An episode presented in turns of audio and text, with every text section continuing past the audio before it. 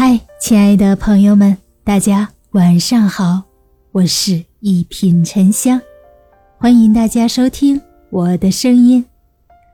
今天跟大家聊一聊风一程，雨一程，人生一程又一程。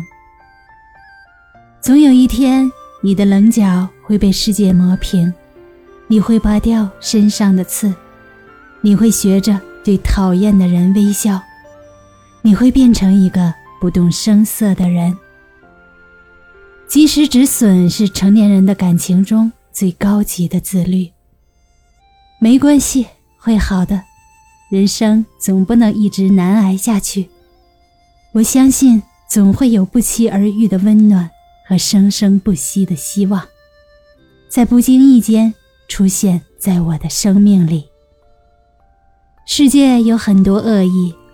但是，请相信天道有轮回，我们要保持善良、可爱和有趣。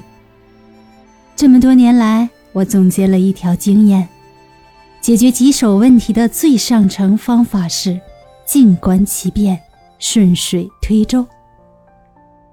生活很不可爱的地方就在于，它经常让那些懂事儿的人来承担糟糕的感受和结果。